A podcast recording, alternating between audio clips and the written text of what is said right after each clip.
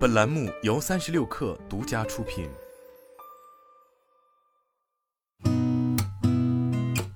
八点一刻，听互联网圈的新鲜事儿。今天是二零二三年九月二十五号，星期一，早上好，我是金盛。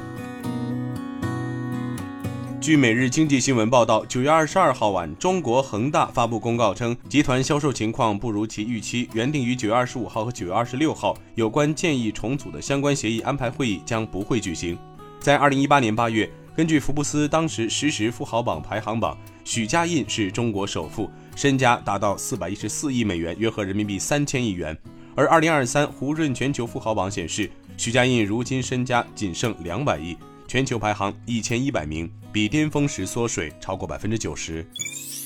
据头条新闻报道，九月二十二号，幺二三零六回应压票再分批放票，每个区段都有车票放出，可能临发车前几天有些区段的票没有卖完，会根据实际需求再调整至别的区段卖出。该客服人员还称，票是统一时间放出的，不存在陆续放票的情况。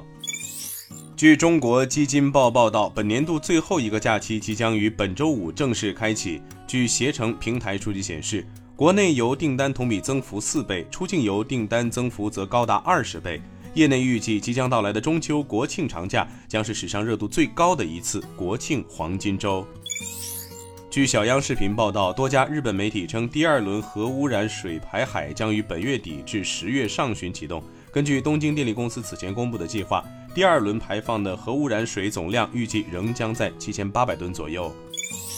据界面新闻报道，泰国总理赛塔昨天表示，泰国有望从特斯拉、谷歌和微软获得至少五十亿美元投资。他还称，特斯拉将研究电动汽车生产设施，微软和谷歌则会考虑设立数据中心，但并未详细说明五十亿美元是联合投资还是各家公司单独投资。今天咱们就先聊到这儿，我是金盛八点一刻，咱们明天见。